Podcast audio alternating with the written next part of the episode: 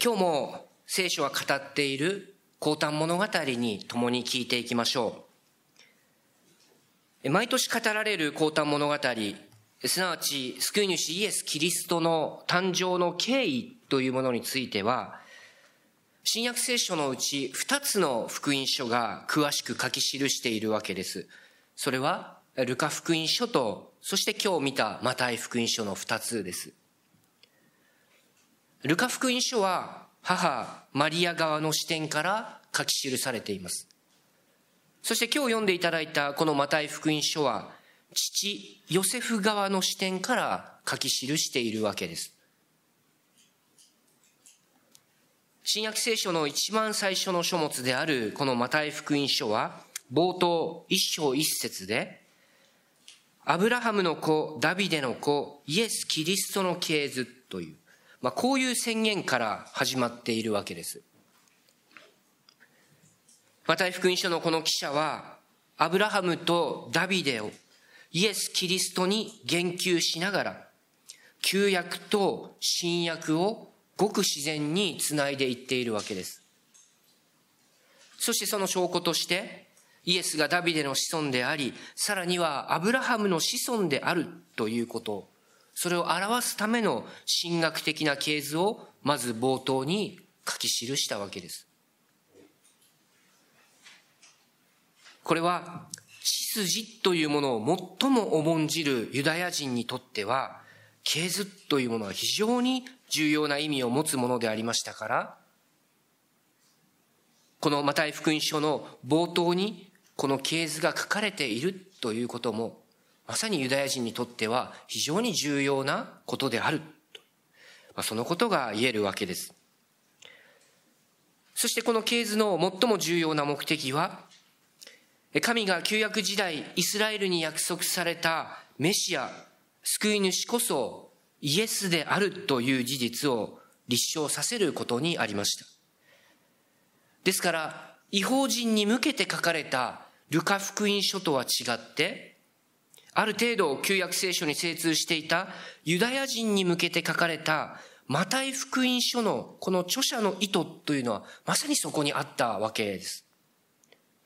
イエスからずっと遡り父方の先祖の名前がずっと列挙されている。しかし肝心の父ヨセフはというと16節のところでヤコブはマリアの夫ヨセフを設けた。まそのようにマリアの夫と紹介され、そしてこのマリアからメシアと呼ばれるイエスがお生まれになったと、まあ、慎重にヨセフの関与を退けているということがわかります。今日読んでいただきました聖書箇所の冒頭18節の初めには、イエス・キリストの誕生の次第は次のようであったと始まっていきます。この誕生という言葉は、一章一節の系図という言葉と同じ単語が使われています。誕生、歴史ということを意味する言語がそのまま使われているんです。イエス・キリストの誕生というのは歴史的に一回限りの超自然的な出来事だったわけです。現在の科学で知られている法則では説明がつかない自然の法則を超越している出来事が2000年前のクリスマスには起こった。そしてそれは歴史上たった一回だけの出来事だったわけです。では何がそれほど特別だったんでしょうか？何がそれほど超自然的な出来事だったのか？それは一人の男ヨセフと一人の女、マリアの婚約ということまでは、他の人々と何ら変わりない普通のこのユダヤ社会の中で誰でも、誰しもが行っている普通の出来事でありました。しかし、ルカ福音書が書き記していますように、マリアは婚約期間中、精霊なる神の力によって身ごもるという私たちには一見すると理解しがたい出来事に襲われたわけです。天使、天使のマリアへの受胎告知からおそらく数ヶ月経った頃だと思いますけれども、ヨセフは何らかの形で婚約者であるマリアが妊娠しているということを知ったわけですね。それは18節の後半のところに書いてあります。母マリアはヨセフと婚約していたが、二人が一緒になる前に精霊によって身ごもっていることが明らかになった。ヨセフがどうやって婚約者であるマリアの妊娠を知ったのかという、その状況については明らかにされていませんけれども、しかしここでもルカ福音書と同様に、マタイもまた、精霊によって身ごもっていることが明らかになった。精霊によってと、それをわざわざ付け加えて、ルカの証言、記録をマタイも共有していたということです。マリアの妊娠が精霊なる神によって起こされた出来事であるということです。しかし、いくら精霊によって身ごもったと言いましても、この乙女マリアからイエスが生まれるというのは、そう簡単な話ではありませんでした。なぜなら、この時マリアはまだヨセフと婚約中であります。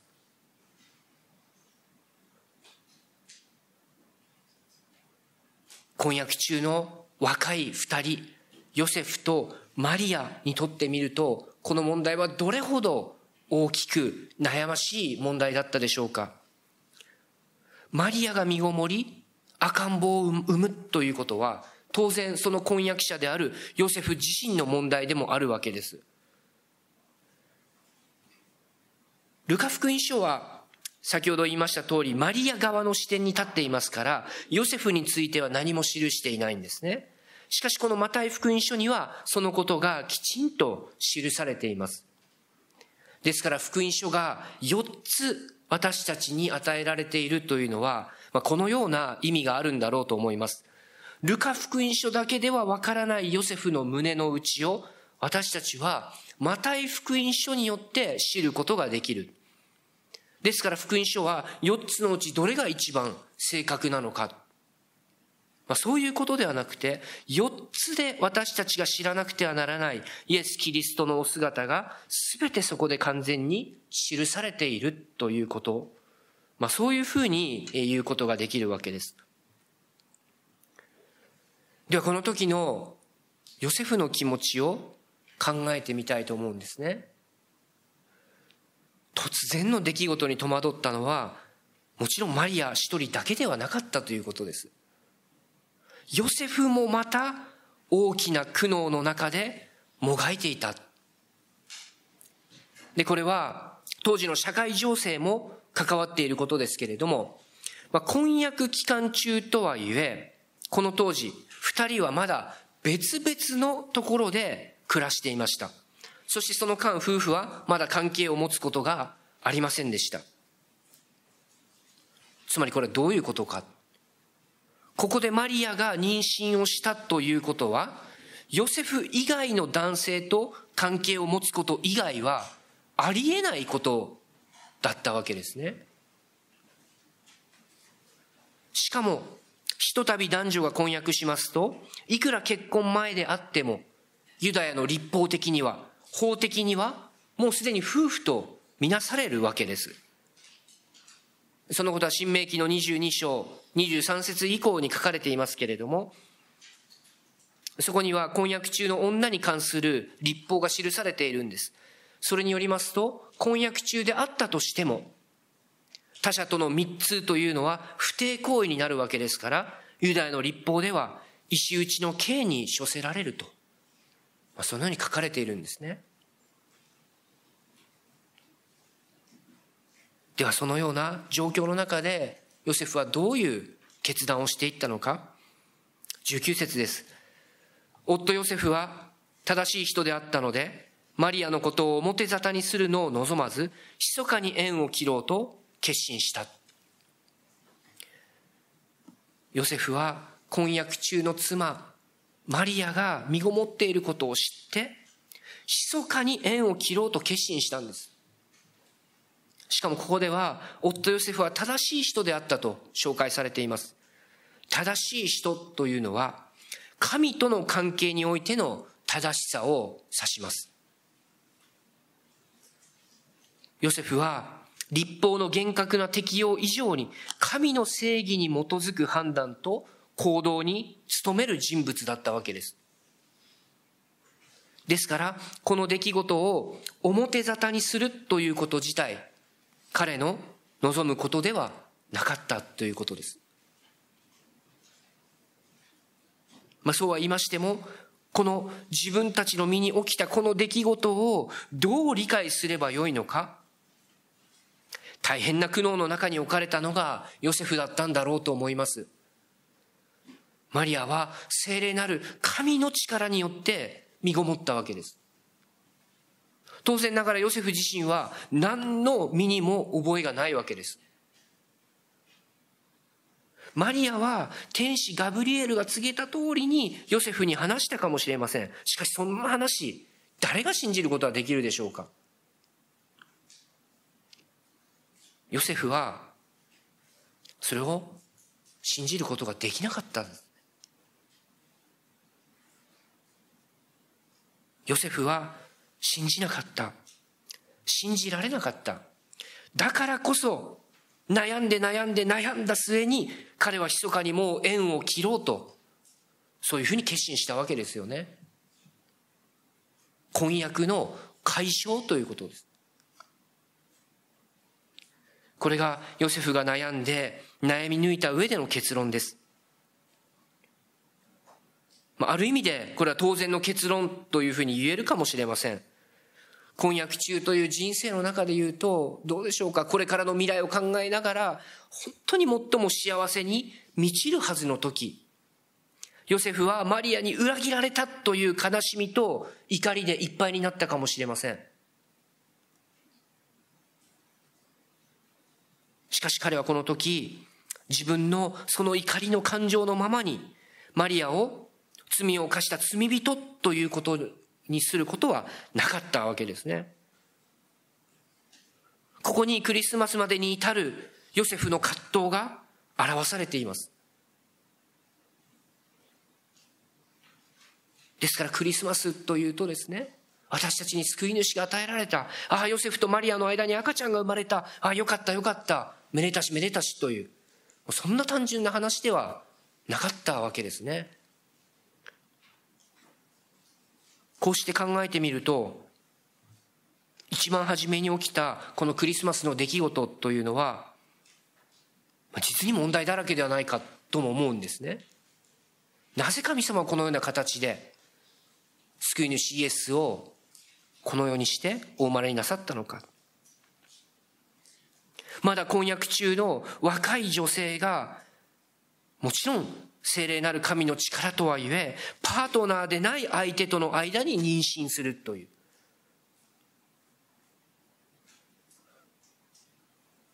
全く身に覚えのないヨセフ側の立場に立った時、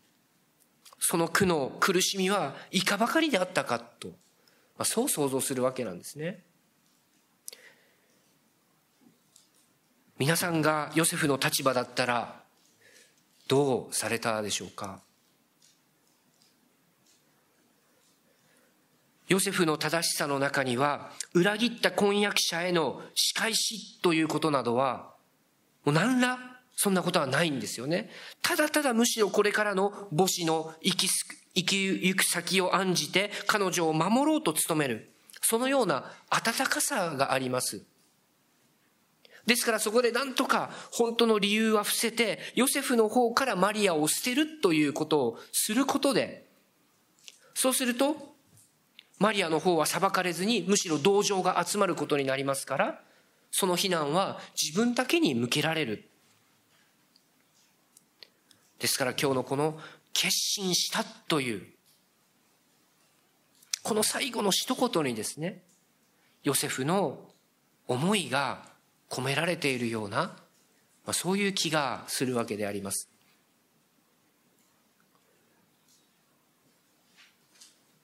まあ、ところが、まあ、そのようにヨセフが決心しますと、天使、天使がヨセフの夢に現れてこのように言うわけですね。それが20節、21節のところです。ダビデの子ヨセフ、恐れず妻マリアを迎え入れなさい。マリアの胎の子は精霊によって宿ったのである。マリアは男の子を産む。その子をイエスと名付けなさい。この子は自分の民を罪から救うからであると。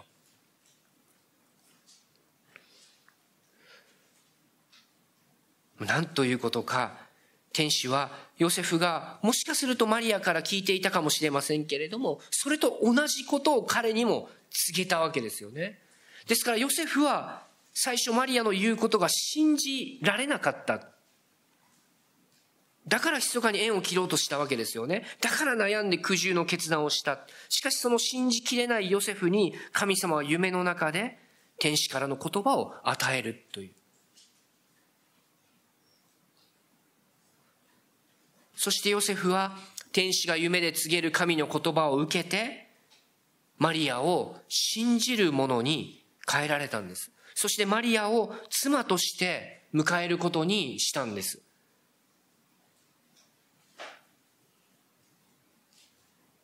まあ、こんなものを所詮夢の中の話じゃないか。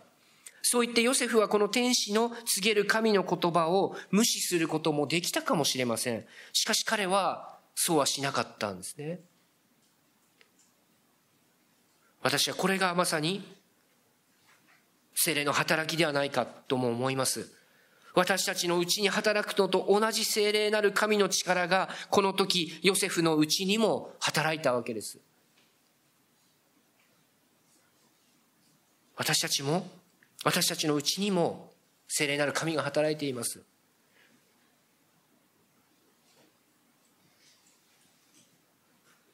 ここでヨセフは、マリアが言ったことを信じたわけですよね。でもそれ以上に彼は、神を信じたんだと思うんです。こんなありえないことをなされる神の驚くべき宮業を彼は信じたんだと思うんです。彼は信じないものから信じるものへ変えられたんです。神の見業を信じるがゆえに自分の婚約者であるマリアのことも信じることができるようになった。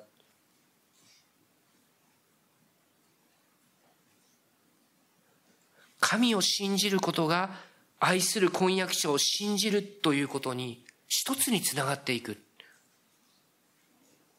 ここにインマヌエルの恵みが現れていると思います。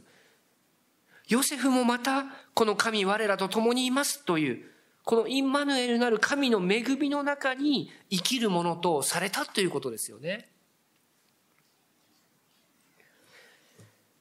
ヨセフが神様に告げられたこと、これ非常に重大なことです。それは単に婚約者のお腹にいる子が精霊によって宿ったということだけではなくてですね。天使は夢でヨセフにその子は自分の民を罪から救う方であるという、そういう説明も受けているわけです。自分の民を罪から救うというのは、神がなさることですから、そのお方は、その子は神の子、救い主になるということですね。ヨセフはもちろんダビデの家系のものでありましたから、ダビデの家系から救い主が誕生するというその予言があったことは知っていたと思います。しかし、それがまさか自分の子として生まれるとは、そんなことを彼はみじんも思っていなかったと思うんですね。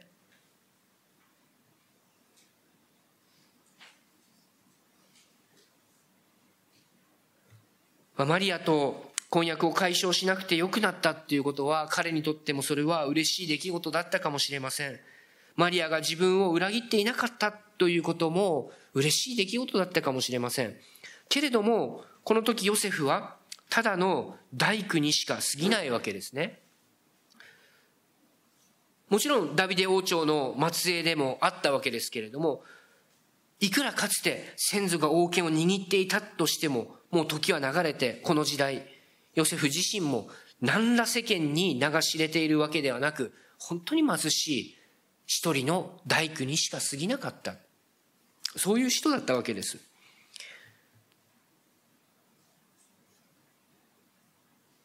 彼は人柄としては憐れみに満ちた立法を守る、そして神を恐れる正しい人でありましたけれども、自分の子が救い主、メシアとして誕生する、そして自分がその子の父親になるということは、もうあまりにも責任が重たいことですよね。ですからそう簡単に、はい、そうですか、わかりました、と言えるようなことではないと思います。しかし彼は、これを、この使命を、救い主の父となる、その使命を彼は引き受けた。これが信じるものとされたヨセフの決断だったわけです。彼はとてつもなく重い決断を引き受けたと思います。でもこれもまた、インマヌエルの恵みです。神様が共にいてくださるがゆえに、そのことを信じるがゆえに、インマヌエルであるがゆえに、できた決断なんですね。ヨセフは正しい人であった。この正しさ、これは神の命令への忠実さにも現れていると思います。彼は主の天使が命じた通りに、それを即実行に移し、マリアを自分の妻として迎え入れました。また男の子が生まれるまでマリアと関係することがなかったということは、この主なる神様の約束に対して彼自身ができることに努めて、そしてその実現まで大事に大事に過ごしたということの表れであります。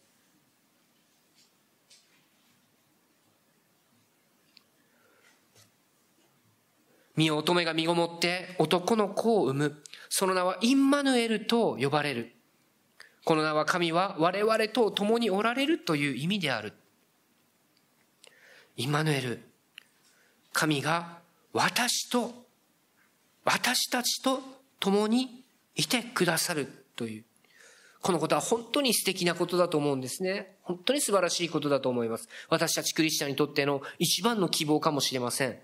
この世のどんな力にも負けない、どんな嘆きの中でも消えることのできない希望の光がこの御言葉から与えられます。生きる力と勇気を与えてくれるものです。しかしそれは私たちが自分の願いや自分の都合や自分の楽しみだけを追い求めて生きていて、それで与えられるというものではないということですね。インマヌエルのもう一つの面、それはヨセフがそうだったように、私たち自身が神様の宮座の道具に、器とされるということです。私たち自分の人生が神様の見業の舞台となるということです。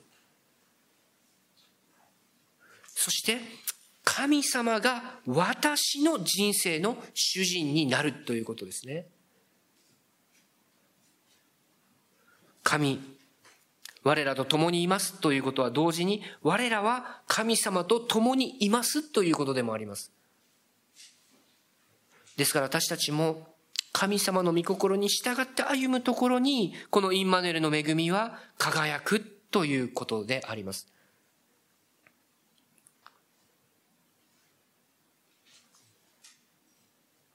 最後に22節の御言葉をもう一度お読みしたいと思いますけれども、この全てのことが起こったのは、主が預言者を通して言われていたことが実現するためであった。これら一連のイエス・キリストのこの誕生の次第、これらが起こったのはなぜなのか。それは主がかつて旧約の時代、預言者を通して言われていたことが実現するためだったんだ。すべてが神のご計画の中にあったんだ。しかもこれは新約聖書の一番初めの書物です。その前のページを開くと、旧約なんですよね。人々は旧約で約束された神様のその予言をずっと待ち望んでいたわけです。マタイ福音書と旧約の最後のページ、私たちはこうページをめくれば一瞬でめくれますけれども、この時代は実に400年もの開きがあるんです。人々はどれだけこの救い主、メシアの誕生を待ち望んでいたでしょうか。しかもその主が計画しておられたことは全て実現するために、しかもその方法は私たちが理解もできない方法で現れた。神様神様の力というのは私たちの想像と理解をはるかに超えておられるお方です。しかも神様が働かれるその方法っていうのは私たちの考えも及ばないことが実に多いんですね。